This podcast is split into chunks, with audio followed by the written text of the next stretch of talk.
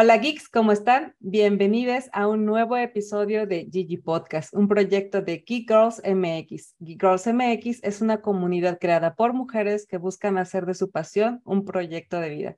Yo soy Yani y hoy tenemos una súper invitada que queremos muchísimo. De hecho, hoy es la segunda parte de nuestra plática con la doctora Molina. Bienvenida, doctora Molina. Amiga y servidora. Y bueno, antes de comenzar, como siempre, queremos agradecer a todos ustedes por acompañarnos a un episodio más, por hacer todo eso que hace posible que este proyecto siga creciendo. Muchas gracias a nuestros patrocinadores RSS y Soho. Y pues bueno, vamos a comenzar a platicar con doctora Molina. ¿Cómo estás, doctora Molina? Qué gusto, qué gustazo de veras tenerte por acá. Estoy muy emocionada de que me hayan invitado otra vez este, para hablar de cosas de mujeres, cosas de tecnología, cosas de magia. Cosas que nos apasionan. Sí, sí. También nosotros, bueno, para quien no es, no han visto eh, el primer episodio donde platicamos con doctora Molina, váyanse por ahí a buscarnos en YouTube o bueno, a la plataforma que quieran y van a encontrar ese segundo episodio de este Gigi Podcast casi casi de nuestras madrinas que inauguraron eh, este programa. Y pues además de eso, una gran amiga con la que hemos seguido en contacto afortunadamente durante todo este tiempo. Sí, eh, me acuerdo que en aquella ocasión estaba súper nerviosa porque estaban empezando con el proyecto y fue un episodio bien, bien bonito para, para mí y me imagino que todas las invitadas que han tenido en los en los siguientes episodios han pasado por un proceso muy similar al mío, que es empezar a pensar en un montón de cosas que son parte de tu vida, pero que no las habías pensado de cierta manera como para verbalizarlas. Entonces, de verdad estar aquí es una, una invitación súper bonita a la reflexión. Muchas gracias. Pues si tú estabas nerviosa, imagínate cómo estaba yo. Era mi segundo episodio y nada más, nada menos con la señora productora, doctora Molina, o sea, yo así de que no, qué horror, la, que todo salga bien, que todo salga bien. Y luego me acuerdo que algo pasó, que, que, que un cachito no se grabó y te tuve que hablar para que si me ayudabas a volver a grabar un cachito. Bueno, no, fue, fue una cosa de primerizos. Pero sí, estuvo muy divertido, estuvo muy padre. Bueno, y aquí estamos casi dos años después, ¿no? Sí, sí, sí, ya casi dos años después, ya en el episodio ochenta y tanto, esto ha de ser por ahí del ochenta y cinco, yo creo, y pues la meta es llegar a los cien, ahí vamos. ahí vamos, qué bueno que me tocó segunda vuelta antes del cien. No, y, y, ojalá que sigan siendo más, o sea, segunda, tercera, cuarta, todas las, las temporadas que nos, que nos tengan por venir las nietas de ustedes. Estaría padrísimo, estaría padrísimo, sí, como no sería algo que nos encantaría. Pero bueno, déjales cuento un poquito quién eres tú, así súper breve, para que se den una idea de quién es esta mujer, que pueden ir a seguir a sus redes, porque parte de su descripción se la, se la copié de su Instagram, porque además me encanta, me encanta que ella se sigue definiendo como mamífera, bípeda y peatona. Para nosotros es una gran mujer con una vibra y una fuerza que trasciende las distancias, ya que su influencia e inspiración nos llegan a todas partes. Ella es todo un glitch de la generación X. Me encanta esta parte que dices de que eres un glitch de la generación X, porque lo eres. Sí, soy, sí, soy. Este, creo que soy la que quedó ahí volando, que no no se adaptó del todo a la generación X en la que nací y llegué muy tarde para nacer en la siguiente, pero tengo cosas de las dos y todavía me estoy solapando a la tercera, o sea, estoy, soy un revoltijo y soy un glitch, soy un glitch, me, me glitché y me caí y estoy en todas pero no te caes, más bien es como que, como que resuenas en todas, o sea, como que sí, eh, y yo, entre que tu personalidad y entre que tu carrera profesional y entre que las cosas que te apasionan, porque eres una mujer muy apasionada, pues como que todo eso hace que, que, que, que resaltes en cada uno de los temas. Y por ejemplo, la vez pasada me acuerdo que hablábamos de del tema de la intuición y de la mujer neomexicana y de todo esto. Recuerdo que tímidamente todavía empezábamos a tocar el tema de la intuición como parte de, de, las habilidades o de las cualidades que como mujeres tenemos. Hoy que te veo en tu ambiente, o sea, estás súper, súper eh, en contacto con tu parte espiritual, con la naturaleza, con el campo, con rituales, con... Y, y quiero que me cuentes cómo es que terminaste tan involucrada con, con esa parte. Ya, así en hada bruja empoderada y sin vergüenza. Sí. ya. Mira, me pasó que, igual que a todos, en la pandemia me pasaron mil cosas por la cabeza, ¿no? Yo creo que la pandemia fue, o sea, el encierro fue una gran oportunidad para los que tenemos el privilegio de tener un tiempo para reflexionar o para pensar cosas, pudimos este, llegar a momentos eureka o a decisiones así de ya no quiero esto, tal. Y yo dije, o sea, yo ya no quiero estar escondiendo que creo un montón en la magia. Ya no quiero estar escondiendo que la parte, la mitad de mi ser es una mujer del campo. O sea, ya, ya no me da pena decir, sí, yo siembro, sí, me gusta cosechar, ¿sabes? Sí, me gusta tener el contacto con la tierra. Aunque soy una productora de entretenimiento que tiene que tratar con gente súper seria y hablando en lenguaje técnico del entretenimiento, ¿sabes? Entonces, en un momento me di cuenta que no estaban peleadas las dos cosas y que soy todo eso. Y que una cosa no demerita la otra, el que yo crea que meter las manos en la tierra para sacar un, una raíz y untármela, porque creo que eso me va a hacer bien, eso no quiere decir que no pueda hacer bien mi trabajo en un estudio de televisión, ¿sabes? Pero sobre todo lo que, lo que pensé, igual que un montón de gente, fue, no tengo tiempo para perder haciendo las cosas que me gustan. Entonces, afortunadamente también este momento pandémico permitió que yo empezara a trabajar de manera remota en esas cosas y mm, estuve viviendo en un pueblo que se llama Tequisquiapan un montón de tiempo y acá conecté con gente que se dedica a eso y lo empecé a hacer. Y me pasó una de esas cosas que yo digo que son mágicas. Alguien dirá que son coincidencias y alguien dirá, Mónica, esas cosas pasan y no son nada. Pero bueno, para mí son mágicas. Y que eso es lo que importa, lo que para ti significa. Eh, y mm, vi un documental que recomiendo muchísimo, que me cambió la vida el de Fantastic Fungi, de los hongos. Ah, sí, claro, ajá. no lo he visto, pero sí, sí, lo, sí, sí, ajá.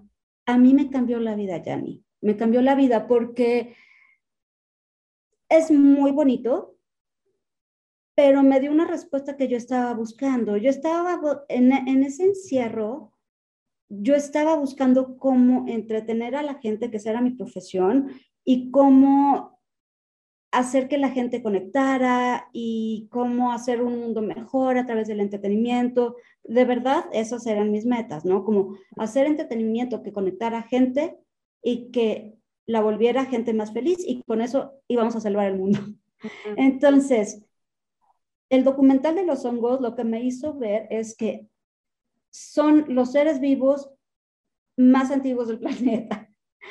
Crecen a pesar de nosotros, a pesar de todos los desastres naturales que hagamos, de derrames petrolíficos, de derrames de petróleo, crecen en el petróleo y lo absorben y lo limpian y crean vida, se reproducen, se extienden y son dueños del planeta y viven en nuestra piel y en nuestras cosas. O sea, si hay unos verdaderos alquimistas en este planeta son los hongos.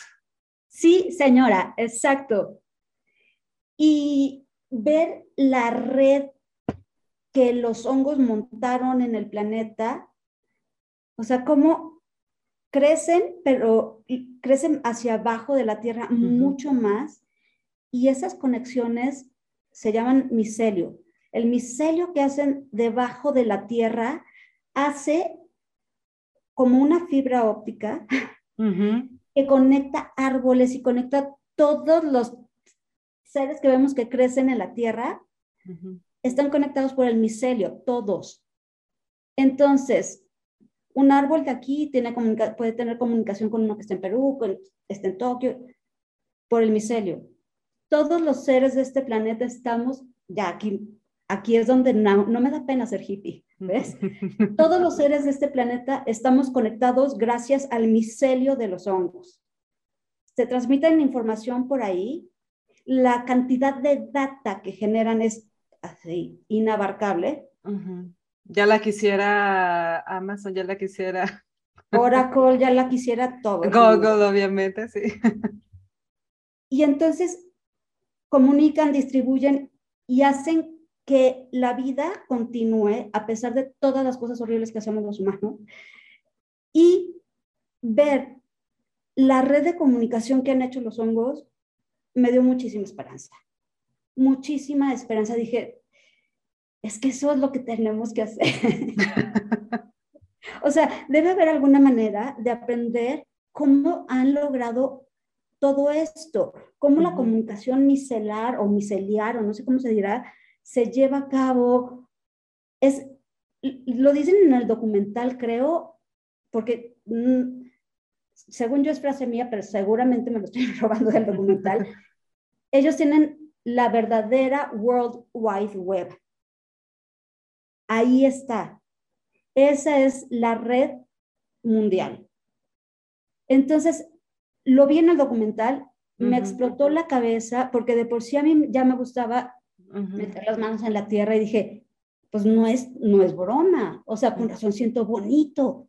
Hay un montón de data Ahí, sí. ancestral, de así milenios y milenios y milenios ahí guardada. Y por supuesto cuando uno mete las manos, no es choro, o sea, hay data, hay data, pues, metes las manos, ahí hay micelio, no sé qué. Y eso me, me motivó muchísimo para encarar el trabajo de una manera muy distinta, pero siempre, siempre, siempre regresando a la tierra, porque a mí me gusta mucho mi trabajo, pero lo que me recarga es meter las manos en la tierra y ya entendí por qué.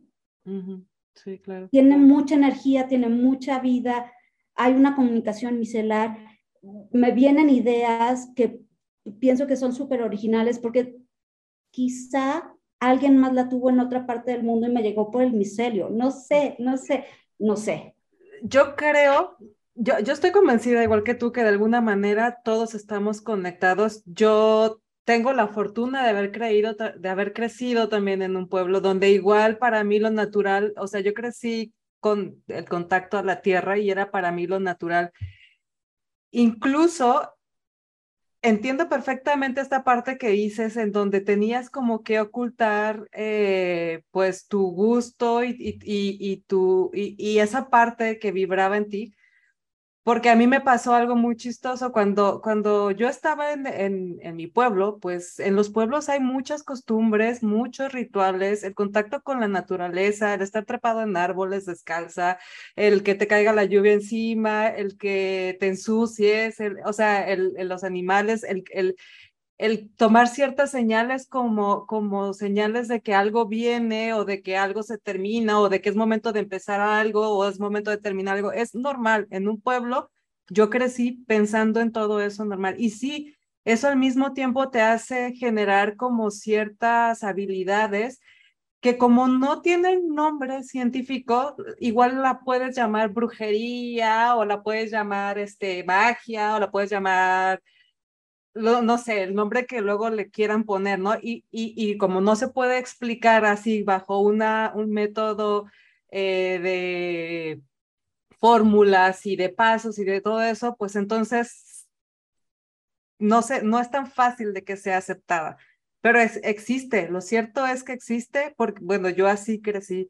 Tan así que cuando me vine a la ciudad a estudiar la universidad, para mí fue algo que que, me causó conflicto porque me di cosas que para mí eran normales, que tenían que ver con intuición, con sueños, con, con señales y así, que para mí habían sido normales y más en mi familia, porque pues mi familia tiene un antecedente también de esas cosas. Este, aquí era como, ¿de qué estás hablando? ¿Estás loca?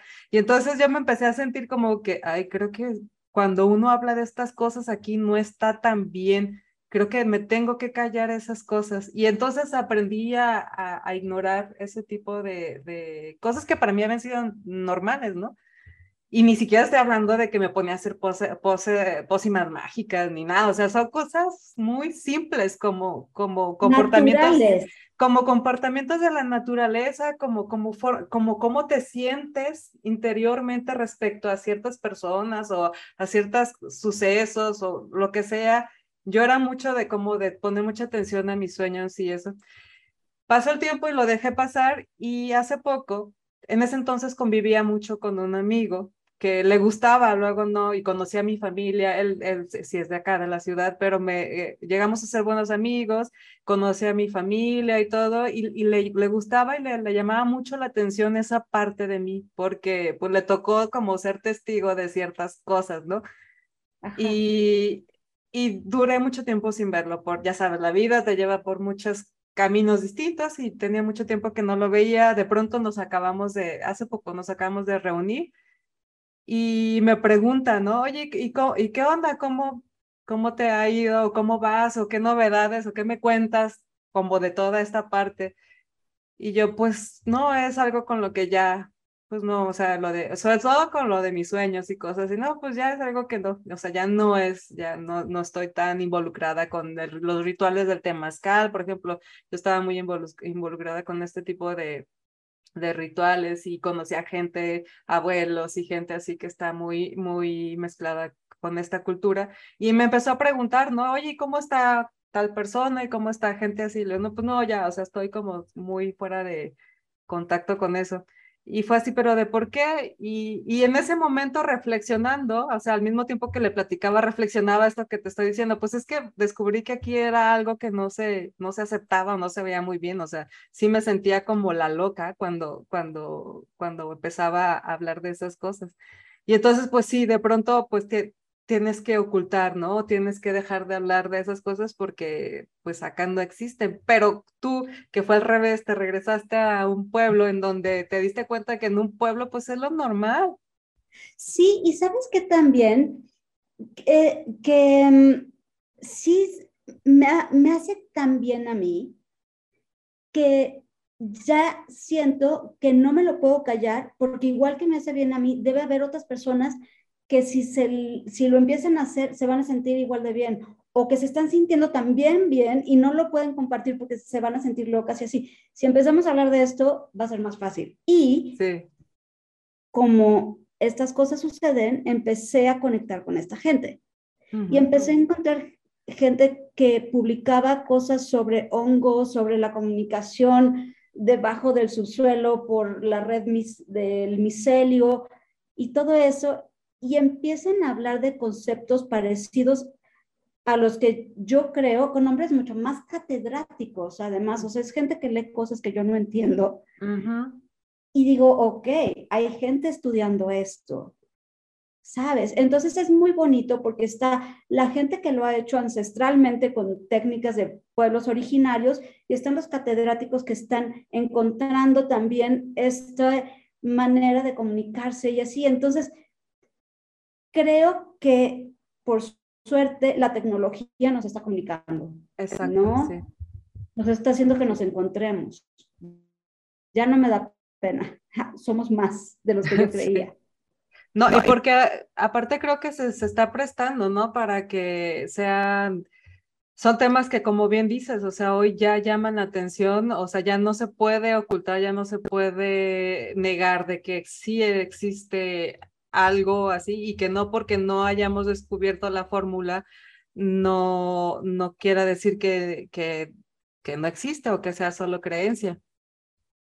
creo que te, te perdí un poco, está congelada la imagen. ¿Sí me escuchas? Y nos quedamos en que tú estabas estábamos diciendo que que sí hay personas que ahora están, que lo descubrieron, que no, lo, no se puede ocultar más y que pues ahora lo están estudiando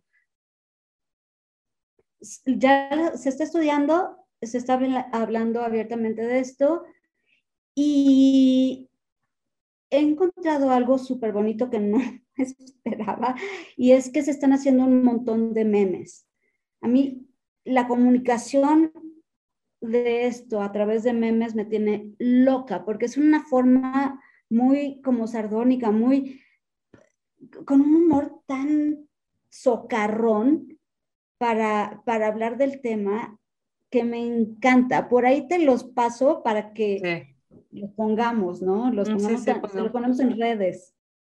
Sí, claro que sí, sí. Y es que sabes que a lo mejor es el tipo de comunicación de hoy, ¿no? Tal vez, bueno, tú y yo en diferentes áreas, pero de alguna manera estamos, hemos estado en contacto con el mundo de la comunicación. Yo soy diseñadora, tú eres productora. Creo, no sé si coincides conmigo con esta, con esta idea, pero la comunicación definitivamente está cambiando y tal vez los memes son parte de nuestra comunicación y dirás, pero un meme no es serio, pues pues a lo mejor nuestra comunicación necesitaba ser un poco más divertida. Sí, totalmente. Eh, está cambiando muchísimo. Los memes son un nuevo mm, método de comunicación. Los emojis. Los emojis le están dando también un, un giro increíble que, o sea, los emojis, además, uno creería que son universales y ayer estaba viendo eh, un video de un japonés diciendo, esto que para ustedes quiere decir, em, tengo gripa, para mí quiere decir, me estás durmiendo. Eres súper aburrida, me voy a dormir, bye. ¿Sabes? Entonces, la comunicación está cambiando muchísimo, el, lenguaje incluyente, hay gente que se resiste, que sí, que no, que cómo vamos a poner memes en las presentaciones, ay no, sí, para darle un respiro a la gente, ¿sabes? Sí, sí está cambiando definitivamente la comunicación, gracias a Dios.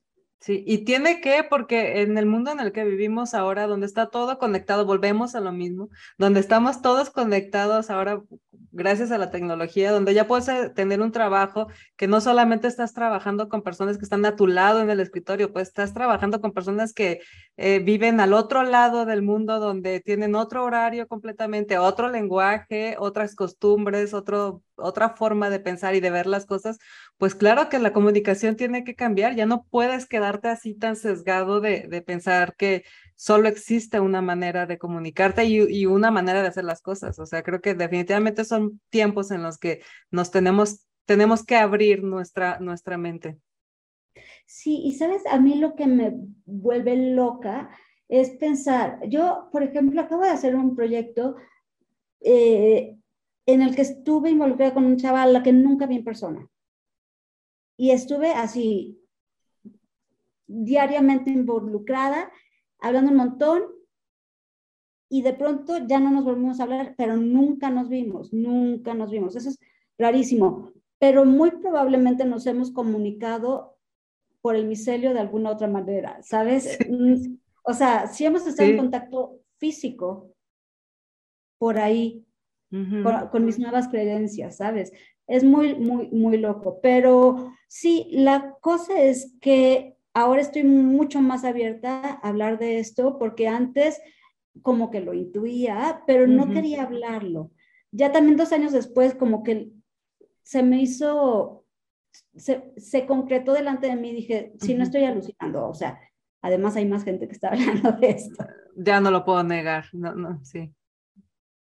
Ah, mira, es una confirmación que me manda un espíritu. es que se te está, para los que no están viendo videos, se está prendiendo y apagando la luz. o me están mandando un mensaje de otro plano. Ajá, igual está en código Morse y nosotros como no sabemos leerlo, pues no nos enteramos, pero igual y nos están mandando por ahí pistas. Oye, pero, pero ¿qué te, y ahora que estás como más en contacto, qué sientes eh, con respecto a ti con diferencia, o sea, ¿qué, qué te está aportando a ti? seguro muchas cosas, pues, pero por darnos un ejemplo, ¿qué te está aportando a ti? Y comparándolo con la Mónica de antes, que no estaba tan en contacto con, con esta parte. Hay algo importante que tengo que decir, y es que en el último año he estado trabajando con gente mucho más joven. O sea, mucho más joven me refiero a que tiene la mitad de mi edad. o sea, más o menos, no exactamente, pero sí como, bueno, yo tengo hoy 48 años y la gente con la que he estado trabajando está entre los 20 y 25 años, 30 los más grandes. Entonces, tienen una sensibilidad distinta y permiten hablar de estas cosas. La, la gente con la que yo estuve trabajando antes de el último año, si es gente más seria con la que yo no podía hablar de los hongos, de cómo un a través del subsuelo, no. Pero las nuevas generaciones traen otra cosa en la cabeza y no sé qué estarán viendo, qué estarán oyendo o cómo sean sus desarrollos. Gracias, mamás, que los están educando así, pero uno puede hablar de cosas más sensibles o más de este tipo. Entonces, la Mónica de hoy agradece mucho tener estar en contacto con generaciones más jóvenes que hablan de otras cosas y nos siguen hablando de lo que estábamos hablando en 1990, a principios de los 2000, eso ya fue. O sea, ya fue lo del 2012 también, que para mí es hace, ¿qué? Tres años. Entonces, las nuevas generaciones ya le dieron la vuelta a esas cosas y están en otra onda. y se puede hablar con ellos en otros términos. Eso es bien, bien padre.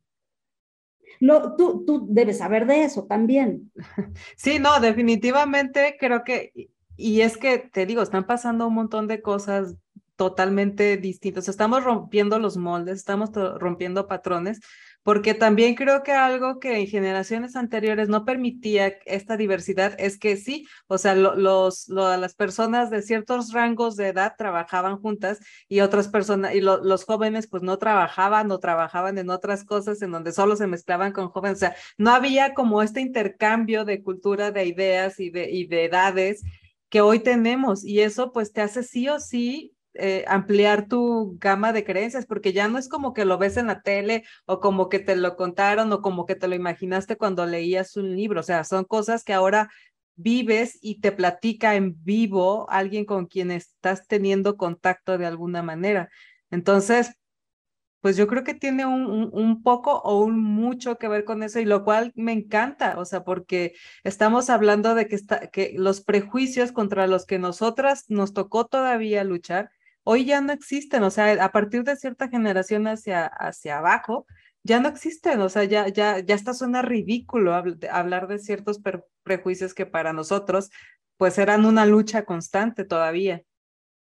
Sí, yo eh, en este año que te digo que he trabajado con gente tan joven, estaba muy, muy ansiosa por por desarrollar ciertas políticas que yo pensaba que hacían falta en todas las compañías del mundo sobre género, trato, inclusión, ta, ta, ta, ta, ¿no? Entonces dije, qué padre, una, una compañía joven, voy a hablar de esto y esto y esto, hay que hacer que, no sé, cosas de género más que nada. Y entré y me hubiera visto completamente anacrónica hablando de eso. Nadie hubiera entendido de qué estaba hablando, así como, Mónica, ¿por qué dices que todos somos iguales? ¿Quién te dijo que no éramos? ¿no? Así como, ¿qué te pasa? Entonces, eso, eso es muy, muy chido. Otra cosa que me ha pasado es que todos estos chavitos que de los que se ha dicho mucho que no respetan horarios, que no quieren trabajos serios, que se ha hablado muy mal de esa generación, es con la que yo he estado trabajando últimamente y, por ejemplo, voy a poner un ejemplo con, con, nombre y apellido, no me acuerdo del nombre y apellido, pero voy a decir quién es la persona. Este, busqué un par de reuniones con el, como director de partnerships de mm, Twitch, ¿no? Quería hablar con él para ver algo del modelo de negocio y tal. Y lo estuve buscando hasta que di con un correo le escribí que si podíamos hacer una reunión eh, en línea. Yo pensé que estaba hablando con un ejecutivo como los ejecutivos con los que yo antes hablaba. Y se conecta un chavito de, ay, como de unos 20, híjole, no sé, 23 años, con el pelo largo y mi abuela diría en fachas. Se conecta y yo me quedo así como, ah, hola. Ella no sabía muy bien cómo hablarle, ¿no? Entonces le hablé como le hubiera hablado al ejecutivo que yo esperaba ver. Pues estamos... El tipo me dio ya ni 10 vueltas. Tenía un manejo impresionante del negocio, impresionante. Un chavito de 23 años con una claridad me hizo tantas preguntas que no pude responder, que yo no había pensado y dije, necesito una segunda reunión. ¿Cuándo me puedes volver a dar tiempo? ¿Sabes? Entonces, no es cierto que los chavitos no, no quieren trabajos serios, lo están haciendo serio de otra manera. No entendemos. Y la Mónica de ahora sigue sin entenderlo, pero está dispuesta y abierta a trabajar en esos términos, ¿sabes? Vamos a hacer cosas y de eso se trata la red de micelio que yo digo. Nos tenemos que encontrar de alguna manera. Mi experiencia le tiene que servir a estos chavitos que parece que no tienen estructura y están estructurados de otra manera, nada más.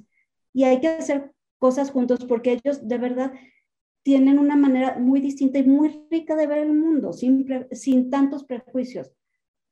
No sé si sus prejuicios sean distintos. Yo no logré encontrar cosas que dijera yo, esto es lo malo de ellos.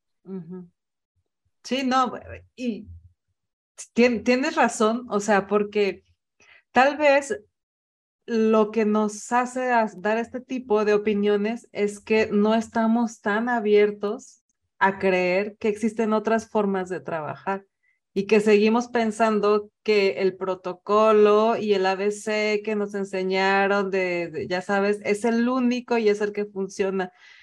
Pero no necesariamente, creo que estas generaciones nos han demostrado, porque, o sea, no me extraña que me digas que un chavito de 23 años con el cabello largo que tiene, que se sale totalmente del estereotipo del señor empresario en traje con, con cabello engelado y perfecto que no se mueve, tenga el mismo éxito y posiblemente hasta sea más feliz, ¿no? Y eso es algo que, que, que no, se, que no se podía creer, que ni siquiera estaba aceptado, que no, que no existía, era brujería, así como, como la de, lo, de la intuición y todo esto. Ya me recordé. y la, la onda es que yo sí me imagino perfectamente, yo en, no sé si una reunión, un concierto o tocando este chavito en un ambiente así social, que no sea de chamba, social, y hablando de cómo los hongos y el micelio y la intuición, ¿sabes? A mí con él no me da pena hablar de esto. Porque puede ser que diga, no, chava, tú, o sea, lo que me estás diciendo no me interesa, pero no me va a decir, esta es una bruja. Ajá, estás loca, cuélguenla. Sí, sí, sí, totalmente. Sí, porque creo que están más acostumbrados a escuchar cosas y, diferentes y tal vez, este, pues puede que les guste o no, puede que sean empáticos o no, pero no las juzgan, simplemente se, involucran o no y punto, ahí acaba el, ahí acaba el conflicto. Bueno, ni siquiera llega a ser conflicto, ¿no? Simplemente me, me voy contigo, te sigo la plática o no, no me interesa, encontremos otra cosa en que, en que, que tengamos en común, pero no, no, no se van a juzgar, que eso es muy de, de nuestra generación. Y sí, fíjate, ahora que lo dices, me pregunto, me pregunto qué serán este, ese tipo de cosas. Ay, otra vez nos fuimos. Bueno, eh, para los que estén viendo esto, han de saber que este, este episodio fue un poco accidentado. van como dos veces que se nos va eh, la señal, pero bueno, aquí seguimos en la plática. Lo bueno es que la inspiración no se nos corta. Y entonces decíamos que no sé qué sea eso que hoy, eso con lo que hoy, lo que antes eran prejuicios para nosotros, ¿qué es lo que será lo que hoy, con lo que hoy tienen que luchar estas nuevas generaciones? Tal vez que a su corta edad este, ya son personas con mucho conocimiento, con mucho poder y que y todavía hay gente que no se las crea. No sé, ¿cuáles serán los conflictos que tienen hoy? Sabes que yo creo que la... ay, no, no sé cómo ponerlo en una frase. La, la brecha que se está abriendo entre las personas que tienen acceso a la tecnología y las que no la tienen.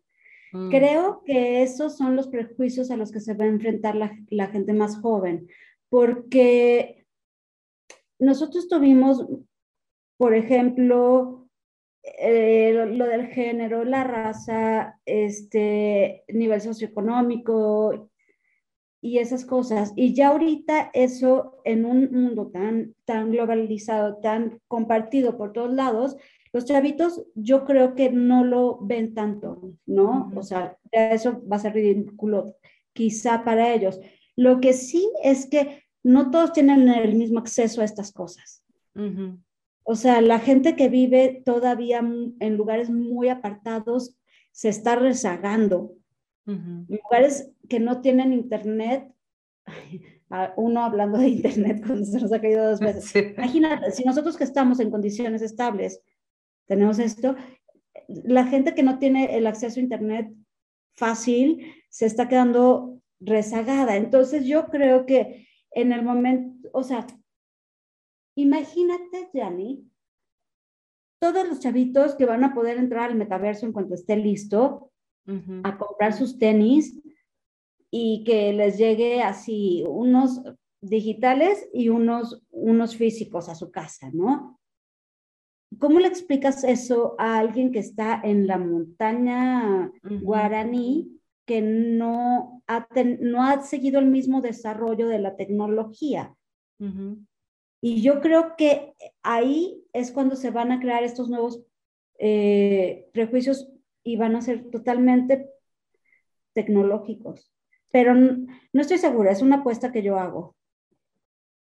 Pues es que sí tiene sentido porque es verdad, aunque hoy vivimos en un, es una realidad que vivimos en un mundo donde cada vez estamos más conectados por medio de la tecnología, donde ya casi todo, si no es que todo, lo hacemos por medio de la tecnología. O sea, desde comprar un kilo de azúcar ya lo pides y te llega a tu casa.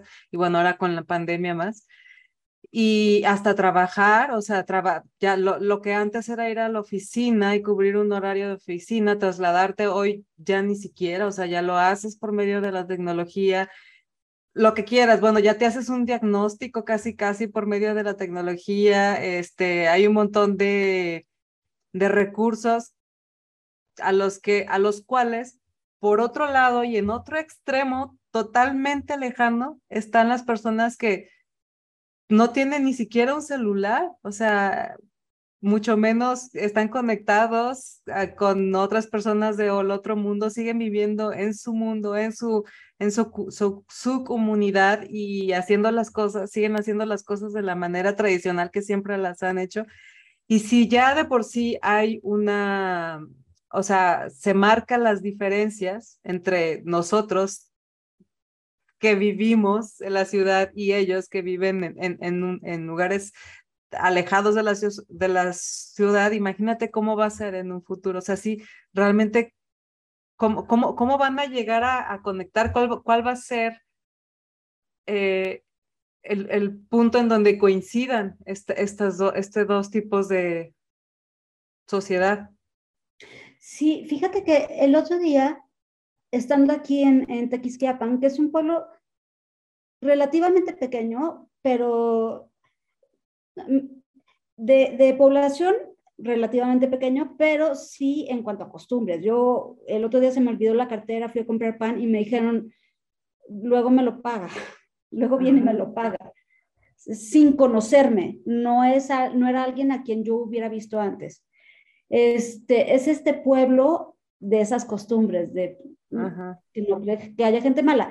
Y hace unos días veía a un niño que estaba viendo una tele, yo no tengo hijos, esto hay que anotarlo, entonces no tengo manera de darme cuenta de lo que hacen los niños, más que viendo algunos que por ahí me encuentro como este, que estaba viendo la tele, estaba viendo alguna caricatura y yo vi la caricatura con él, eran como 20 minutos, este, era en una tienda, ¿ok? Me quedé viendo al niño, como veía la caricatura, y era la caricatura de un conejito que iba con un osito o no sé qué, vivían en Japón, este, en el bosque y uno de ellos no veía bien, entonces usaba unas gafotas que se le cayeron, se le rompieron y le decía al otro, por favor, llévame por mis nuevas gafas. No, tú sabes que yo tengo terror a la ciudad, tengo terror a la ciudad. No, es que necesito las gafas. Tengo terror a la ciudad, pero haría cualquier cosa aparte, así que vamos. Y el de las gafas le da su celular para que vaya con el GPS siguiendo las instrucciones que van a llegar. El otro no sabía nada de tecnología, así que nada más va siguiendo el celular, ¿no? Y salen en un bus, llegan a una estación de metro, toman el metro, llegan a la ciudad, se empiezan a, a ubicar con no sé qué, y empiezan, o sea, a ir hacia el oftalmólogo, pero en el trayecto hicieron un montón de cosas que solo se hacen en Japón y no se hacen acá. Y que si yo lo hubiera querido contar a un niño sobre la cultura japonesa, probablemente hubiera nombrado algunas de esas cosas que pasaron en ese episodio, que eran súper X, súper X, pero que son las cosas que nos llaman la atención como occidentales, ¿no? Y después pensé, si yo no hubiera visto a este niño viendo este episodio y me lo encuentro y le quiero contar sobre cómo es la vida en Japón y le empiezo a contar, me va a decir, ah, sí, ya, así, así. Y yo pensando que es un niño de un pueblo pequeño que, no, tiene, acceso a la tecnología, él sabe probablemente muchísimo más que yo de culturas de otro mundo, de otros países, por estar viendo caricaturas. Mis caricaturas no eran así. Este niño de un pueblito sabe muchas, muchas cosas que yo no sabía a su edad. Me voló la cabeza, porque por eso los niños están teniendo otra cosa en la cabeza, porque están partiendo de otro punto.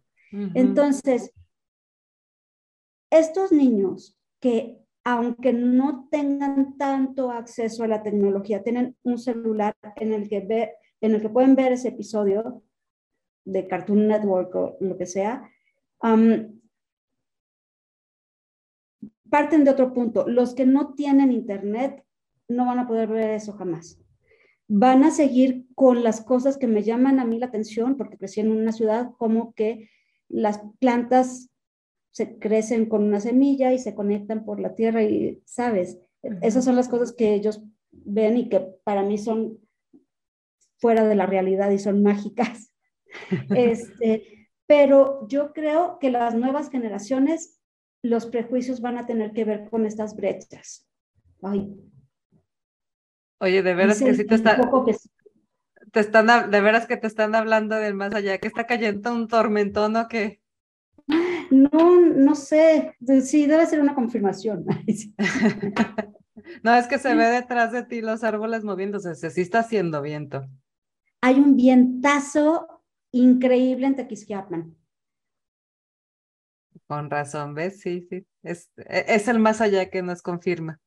Oye, pues sí, fíjate que este va a ser muy interesante porque yo creo que apenas estamos en el comienzo de lo que se, de lo que va a ser y hablo de comunicación porque pues es el tema que estamos hablando ahorita, pero el comienzo de lo que quieras, o sea, estamos apenas en el comienzo de una nueva manera de vivir, de una nueva manera de ver las cosas, de una nueva generación de, de una nueva manera de comunicarse. O sea, en general creo que estamos empezando, bueno, estamos empezando y no es como que digo, ayer empezamos, no estamos empezando hace unos años atrás con, con rompiendo moldes. O sea, realmente creo que tenemos un, ratito que, que nos estamos dedicando a eso, que eh, se empiezan a ver los frutos, pero híjole, yo creo que no me alcanza la imaginación para visualizar lo que pueda suceder, porque aparte todo está sucediendo tan rápido.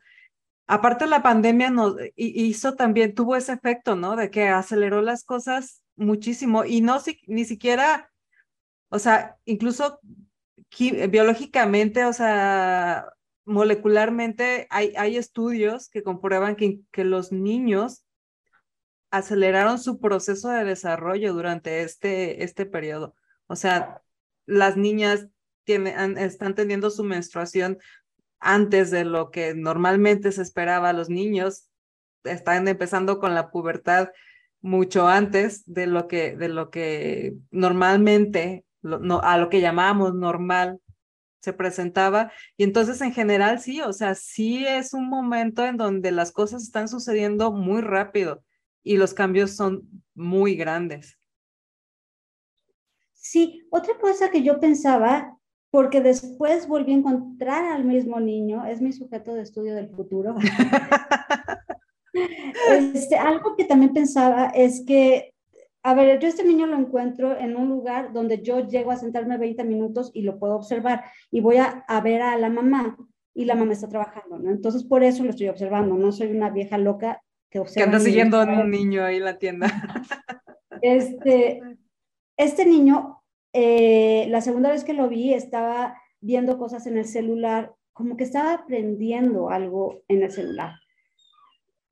Y pasó mucho tiempo viendo así y me lo imaginé que probablemente se echaba cuatro o cinco horas así.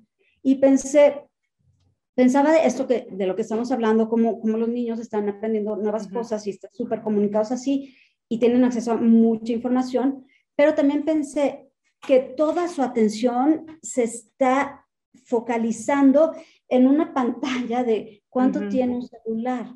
O sea, como 4 por 11, ¿no? No más. Y todo el cuadro que hay afuera de eso se está quedando fuera. Ahora, si, si el niño sale y ve el cielo, es un cuadro mucho más amplio y todo eso está quedando fuera de, su focalización. Entonces, si están aprendiendo un montón de cosas, pero en pantallas bien chiquititas. Y todo lo demás, bueno, todo lo demás lo están aprendiendo los otros. Ojalá que se encuentren.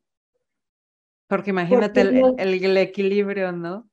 Los niños que están sin la tecnología le van a venir muy bien a la generación súper tecnologizada, yo creo.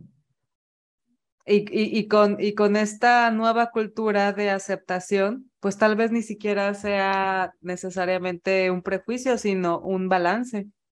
Imagínate eso. Qué cosa tan bonita, porque deberíamos de hacer ahorita sí nuestra pócima mágica para que de verdad suceda.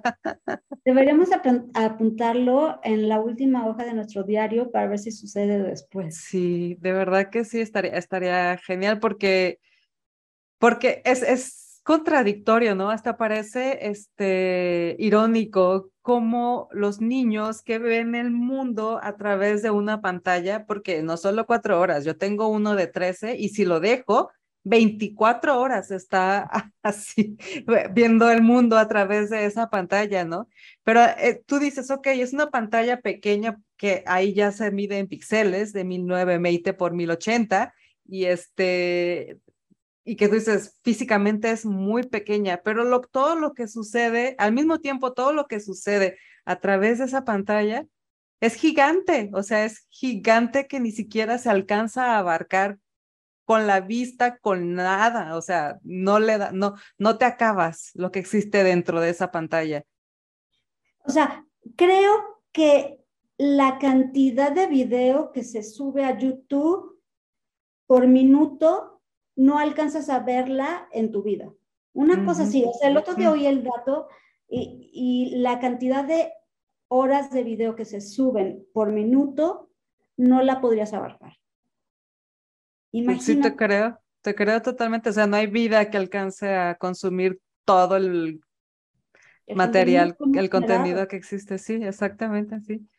Y al mismo tiempo, las, eh, las personas que no tienen acceso a, la tecnología o que no tienen una pantalla de 1920 por 1080, por darte un número, este, y, y, que tú dirías, bueno, pero su visión está mucho más amplia, pues está viendo otras cosas, sí está viendo otras cosas, pero que son totalmente distintas a las que está viendo el niño que las está viendo a través de una pantalla. O sea, en otro extremo distintas. Sí, y algo que me ha estado a mí dando mucha esperanza también es ver el resurgimiento de los pueblos originarios con las cosas que son importantes. Y te voy a decir que, o sea, hablando de cosas esperanzadoras del futuro. Sí. Eh, ahora con la pandemia, en Colombia la gente se levantó en armas cuando trataron de subir el impuesto, un impuesto, este, y la gente en el peor momento de ola de contagios salió a las calles y dijo, ni madres, esto sí que no. Y los estudiantes salieron y se dieron con todo y hubo, algunos muertos, una cosa espantosa y llamaron mucho la atención y eso se detuvo por el ruido que hicieron. Luego, en Perú derrocaron al presidente Tranza. Los chavitos, con una campaña este, también de, en redes impresionante. Este, bueno, no fueron solo los chavitos, pero hicieron mucho ruido los chavitos. En Corea, no, Hong Kong, ay, qué oso. En Corea, también hubo, hubo protestas en Taiwán, Hong Kong. O sea, ha habido cosas muy, muy importantes que están sucediendo en redes y es porque los chavitos tienen la pila puesta y son activistas y compran todas las, o apartan todas las entradas del estadio donde va a Trump y luego no van y lo dejan solo haciendo el ridículo, ¿sabes? Y esas cosas, pero esas, esas dinámicas están empezando a suceder también con los pueblos originarios. Y entonces tuvimos esto en Colombia, que mucho tuvo que ver también con la población negra de allá y la, la población indígena, la minga de allá que estaba muy enojada y tenía muchas cosas que decir, salieron a la calle. En Bolivia también eh, hubo protestas. En, ah, en Chile hicieron una nueva constitución. o sea, llevan dos años escribiendo una constitución y el, el, consejo de personas que lo está, que le está redactando está liderado por una mujer indígena. Mujer e indígena en el país que era el más desarrollado de Latinoamérica, ¿no? El más capitalista. de la, nueva constitución. Salieron a las calles, protestaron un montón y mm, así, entonces, el que los pueblos originarios estén tomando la palabra, alzando la voz y los podamos escuchar, me parece muy, muy importante. Y el presidente el presidente electo de Colombia, que lo eligieron hace como, como menos de un mes, este, tiene una vicepresidenta que es la primera mujer eh, afrocaribeña que llega a algún puesto público de, esa, de ese tamaño. Y mm, todo lo que está diciendo esta mujer tiene unas cosas que no habíamos escuchado en, en, voz de un político. También está por ahí el de Perú, Pedro Castillo, pero ese es un poquito loco, entonces un poco como radical antiderechos, pero también es un presidente indígena, ¿ok?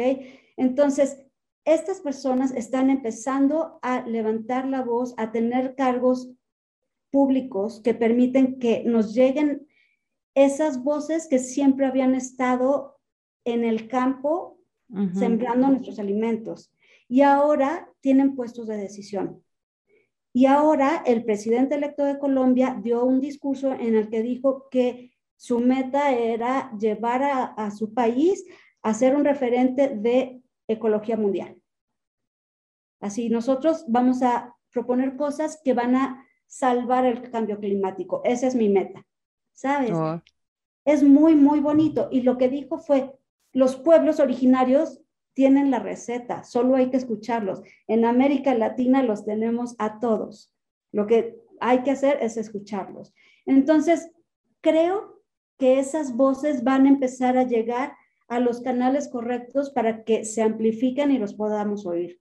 Ese es otro punto de, esperanza que hay en el futuro otro punto de esperanza y otro punto positivo, porque de alguna manera, pues está sucediendo también gracias a que se les está dando credibilidad y reconocimiento, más allá de lo que hablábamos, de, de, juzgarlos y de tener, y, de tratar de ignorarlos y de desvalorizar su sabiduría, sus conocimientos solo porque no la entendíamos, ¿no? Y, creo que lo que está sucediendo con las nuevas generaciones es esto, pues que, que existe la apertura y el reconocimiento y pues tal vez sea un poco de como de lo que decimos, pues a lo mejor yo tengo las herramientas, pero no tengo el conocimiento que tú, una persona que, que vive de la tierra, seguramente sí tiene y que seguramente podemos aprovechar para el beneficio común.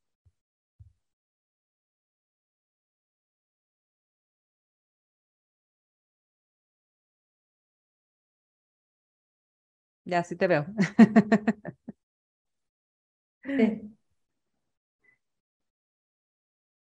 Bueno, va, a ser una, una parchadera en este episodio, pero bueno, ni modo, aquí, aquí estamos de todas formas echándole ganas y pretendiendo que salga un buen, un buen episodio. Hoy, qué chistoso que estamos hablando de tecnología y, y nos está haciendo quedar mal, pero bueno, es tecnología revuelta con clima. En, las dos ciudades hay bastante viento y supongo que eso no favorece. ¿Ves? O sea, la tecnología todavía no ha encontrado cómo vencer a la naturaleza. Señores, ¿qué les puedo decir? La naturaleza es la naturaleza. Vemos ahí un área, área de oportunidad. Hanos caso a las que vamos a domarla. o tal vez o tal vez no. a la naturaleza, ¿eh? Eso no hay quien. Dudo que, su, que pueda suceder. Yo creo que en lugar de domarla es más bien como fluir con ella. Exacto. Sí, totalmente. Y pues bueno, cuando te invité, este, pensaba mucho en esta nueva en esta reflexión que hacía yo contigo, que te, que te platicaba de que estaría, que, que quería hacer esta segunda parte justamente para eso, para que platicáramos de cuáles eran las diferencias entre la Mónica Molina de hace dos años, que apenas se, se atrevía a hablar de intuición, y, pero que vivía en la Ciudad de México, producía, estaba a cargo de la producción de uno de los programas más exitosos en ese momento, que fue por donde te conocimos, con la Mónica Molina que está hoy en, en un pueblo donde está teniendo contacto con la naturaleza, donde sus grandes lecciones se las está dando un niño que se encontró en la tienda, donde, donde está en, en nuevos proyectos donde los retos definitivamente son distintos, donde a lo mejor has tenido hasta que desaprender ciertas cosas que antes hacías tan automático ya. Sí, sí, y sabes que también, este, porque estoy en el pueblo, me he forzado mucho a no perder el contacto con la tecnología. Este, entonces, compré unos Oculus y uso realidad virtual, estoy en contacto con gente, estoy trabajando con gente ahí, ¿sabes? Entonces, sí estoy en un pueblo físicamente, pero también estoy en metaversos. O sea, Ajá, sí. tiempo y estoy conversando con gente que está muy de avanzada en ese otro mundo de realidad virtual. Entonces, mi tirada es hacer que, por ejemplo, Ah, las mujeres de México puedan aprender cosas de las mujeres de Rusia. Ahí te va, ahí te va. No sé si yo te había contado esto. En diciembre pasado, yo empecé a buscar vuelos a Siria.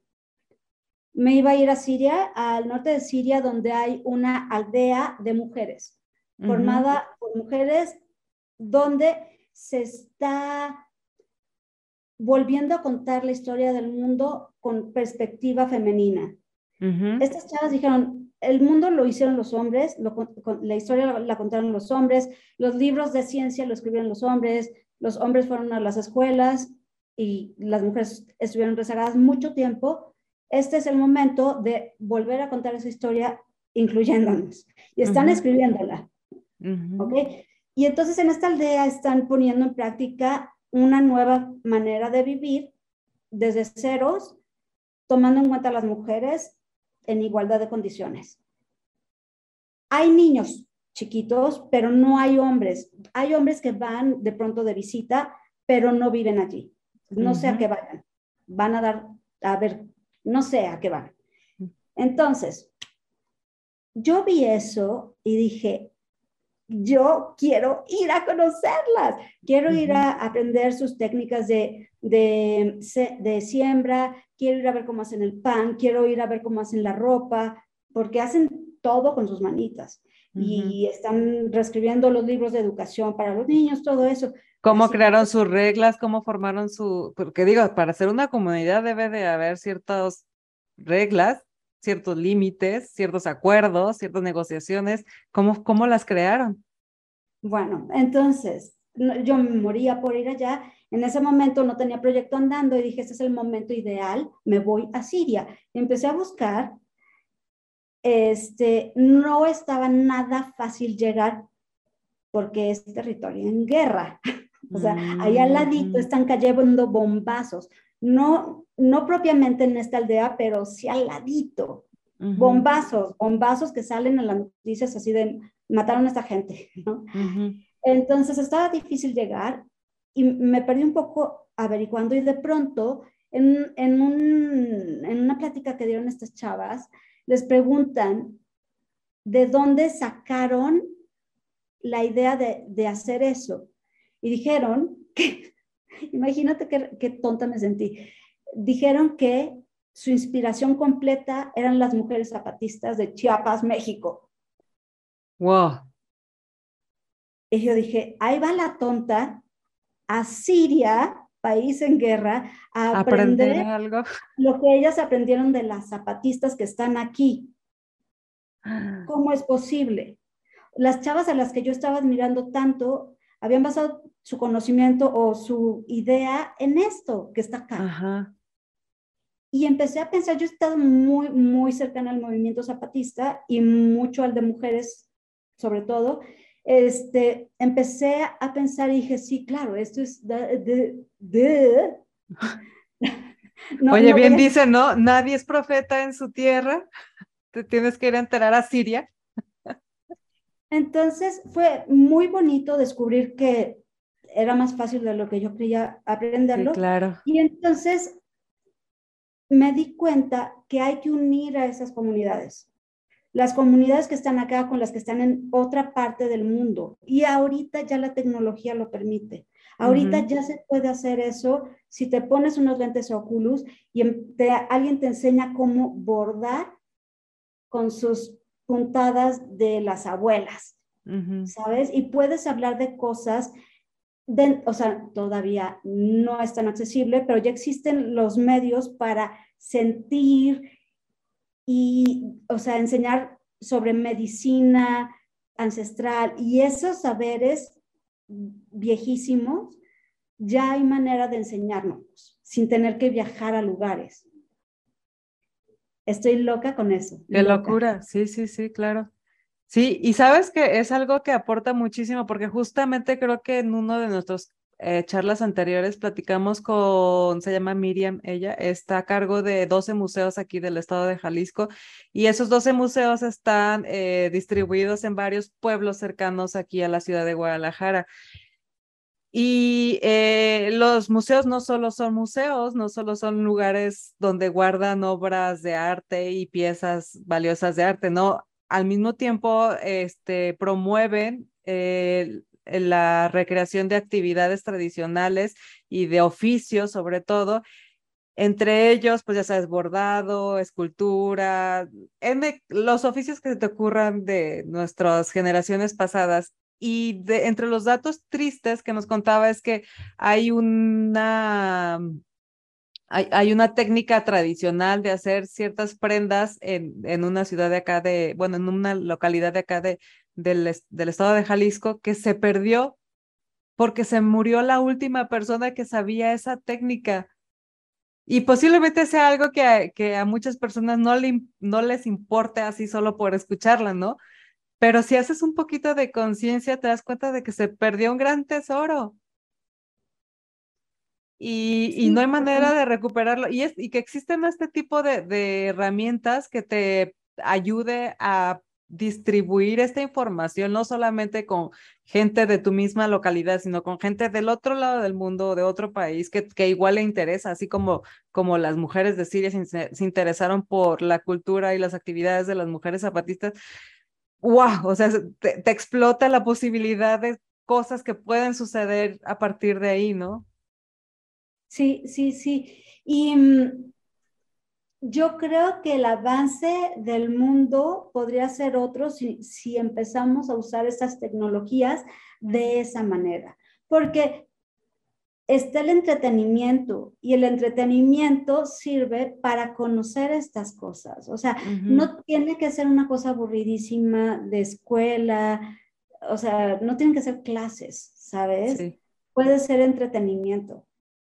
Y ahí regresamos a, lo que hablábamos al inicio, a la manera de comunicarnos de ahora, que entonces, pues tal vez la nueva manera de aprender y de comunicarnos es, es una manera en donde ya no es tan monótono, tan aburrido, tan unidireccional, en donde pues ya existe esta reciprocidad y en donde es más divertido hacerlo, a lo mejor por medio de un meme, si tú quieres, o lo que seas, lo que sea, ya no es tan formal con una persona al frente que te está dando, señalando con, con, con el dedo, con una regla o algo, sino ya de esta manera en donde, donde va implícito el conocimiento en el interés y en el asombro y en la, y en la herramienta, y, o sea, sabes, todo, todo el conjunto lo hace enriquecedor y lo hace entretenido y lo hace interesante y lo hace divertido y no solamente lúdico.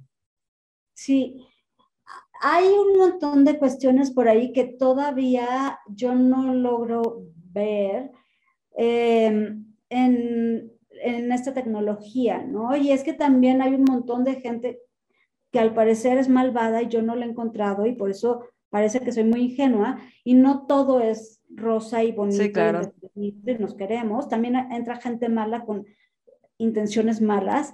este, entonces, pues todo este conocimiento que se está generando, hay que ver en manos de quién va a quedar, qué van a hacer con él, este, qué, qué uso le van a dar, ¿no? Y, y uh, cómo, cómo, no ser explotados como usuarios de una red o de un servicio sin que se, se nos consulte qué van a hacer con lo que estamos generándoles que realmente ya está sucediendo. Por ahí decía, este, me gusta mucho Felia Pastrana escucharla de repente ahí, ya sabes que ella es una mujer que está increíblemente involucrada con lo que quieras de, de tecnología, es, una gurú de, este, de esta generación totalmente, yo también la admiro. Es más, mi gran ¿Estás de acuerdo que es una de las mentes más brillantes de Totalmente, totalmente. Si me escuchas, Ofelia Pastrana, te adoro, te admiro desde hace muchísimo tiempo. Uno de mis grandes sueños es que un día estés aquí platicando con nosotras. Pero bueno, en uno de sus programas, este, estaba, se me fue, ya por, por, por estar a luz. No estabas hablando de la propiedad de la data. Ah, sí, sí, sí, es que me acuerdo que en uno de sus, de, sus, de sus programas que estaba escuchando decía, es que bueno, a estas alturas, pues Google ya nos tendría que pagar a nosotros porque nosotros estamos dándole tanta información por la cual ellos están obteniendo grandes beneficios, ¿no? Entonces sí, o sea, de que hay de que hay personas que se están beneficiando, incluso sin nuestro consentimiento por, de la información que está obteniendo por nosotros, pues sí, sí, sí lo existe y, siempre lo va a ver, pues, o sea, creo que a lo largo de la historia, parte del equilibrio es eso, que han existido el lado oscuro y el lado luminoso, o han, ah, o han existido los dos extremos que al parecer se necesitan para encontrar cierto, cierto balance. En algún momento, en esos momentos, en esas etapas de, de, descubrimiento y de filosofía que tienes de la vida, ¿no? Donde yo estaba pasando por una mala racha, este, me sorprendió mucho que empecé a leer, ¿no? Y empecé a investigar así. Y me sorprendía mucho que, que decían esto, ¿no? De que las, pues que es parte de la naturaleza, es parte de, del ser, o sea, tan, tan tu lado oscuro tan existe un lado oscuro como del mismo modo existe y en la misma cantidad y en la misma fuerza existe un lado luminoso y viceversa. Porque obviamente pues yo estaba eh, asombrada porque descubrí el lado oscuro de una persona que yo consideraba totalmente luminosa y entonces alguien me dijo, pues es que del mismo tamaño que era su bondad, si le dabas la vuelta, estaba su contraparte, porque así es la vida, porque así es la existencia. Siempre hay un lado oscuro y un lado eh, luminoso y pues se necesitan ambos para encontrar un equilibrio. Y un montón de gama en medio, ¿no? entre, lo que llegas de un lado a otro. Sí, claro, claro, claro. Sí, sí, sí. Ah, em, me, voy a llevar un montón para reflexionar de esta plática otra vez, ¿eh? Sí, ya sé. Vamos a tener que hacer la tercera, pues te digo, o sea, seguramente habrá la tercera parte y cuarta y no sé cuántas más. Y me va a encantar, este, dentro de otro, un, un rato más, este, saber en qué, en qué novedades andas y, en, y, qué, y qué nuevos descubrimientos has encontrado y que nos los compartas acá. ¿Te, imaginas? Oye, no sabes, pero el niño este ya tiene 15 años y... Imagínate, sería, sería padrísimo, ¿no? ¿Y te acuerdas de las mujeres de Siria? Así... están, haciendo, están haciendo un edificio en Marte.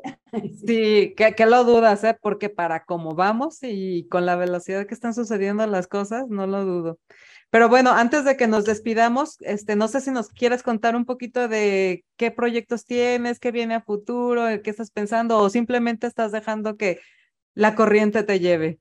No, no, no, no. No, ya no se puede hacer eso porque te lleva y te lleva. Y, y, tan fuertes que están las corrientes ahorita que, parece que vas en uno de los rápidos de Veracruz, ¿no? Sí. No, estoy a punto de empezar un, un documental que me tiene muy, muy emocionada. Este, seguramente voy a estar publicando de esto, eh, no sé si a finales del año o a principios del año pasado en redes, entonces por ahí síganme, doctora Molina, en todas las redes que se les ocurra, todas, hasta las que no me importan, ahí estoy. Este, y bueno, estoy con eso y aparte, estoy muy emocionada de estar creando mi agencia. Es la primera vez que yo hago algo personal. Em, estoy creando un hub donde se encuentren creadores de todo el mundo digital y marcas. O sea, todas las marcas que quieren hacer algo, pero ni saben qué quieren, no saben cómo se dice, no, pero quieren estar ahí en el metaverso. Y todos los chavitos que están desarrollando cosas y no saben cómo acercarse a las marcas para decirle, yo te sé hacer esos filtros, se llaman filtros, no se llaman caritas. ¿sabes? sí. O sea, debe ser como el puente de comunicación, el puente de conexión entre las empresas y las marcas y la, gente que puede hacer los servicios que las marcas están solicitando. Exacto, es un hub. Ahí se van a encontrar las marcas y los artistas o los creadores. El talento. Ajá, entonces, porque yo he estado en los dos lados, conozco un montón de artistas, no lo hago yo con mis manos, pero he estado todo el tiempo rodeada de artistas y eh, trabajo con muchas marcas, plataformas, canales de televisión, todos estos ejecutivos de los que estaba hablando. Estamos hablando. Este, entonces lo, se, se, tienen que encontrar ya. Ya se, o sea, ya se están necesitando y no saben dónde buscarse. Eso es lo que estoy creando, el, el, lugar de, el punto de encuentro. Y bueno, espero lanzarlo prontitito. Tititito. Pues, pues nos cuentas cuando, cuando estés, cuando ya esté, se pueda hacer como público, cuando ya exista la información que puedas eh, compartir con nosotros, pues avísanos y por ahí volvemos a platicar para que nos cuentes de este nuevo proyecto. Seguramente súper interesante y exitoso. No, y nos vamos a ver en un venue virtual para brindar. Pero por supuesto, sí. Ya sabes que para brindar siempre estamos apuntadas. Pues muy bien, muchísimas gracias, doctora Molina, por este nuevo episodio que nos compartes. Es un gustazo tenerte aquí, digo, a pesar de los inconvenientes que tuvimos con los cortes de internet, pero bueno, de alguna manera lo terminamos y como decimos, no va a ser el último. Gracias por quedarte, gracias a más bien a todos por quedarse, quedarse hasta el final del episodio. Recuerden que también a nosotros nos encuentran en todas partes como Key Girls MX. Recuerden darle like, si no se han suscrito, suscríbanse tenemos invitadasas como la doctora Molina aquí que nos comparte tanto y de, donde salimos tan inspiradas siempre. Y pues bueno, nada, nos vemos en el siguiente episodio. Cuídense mucho. Bye bye.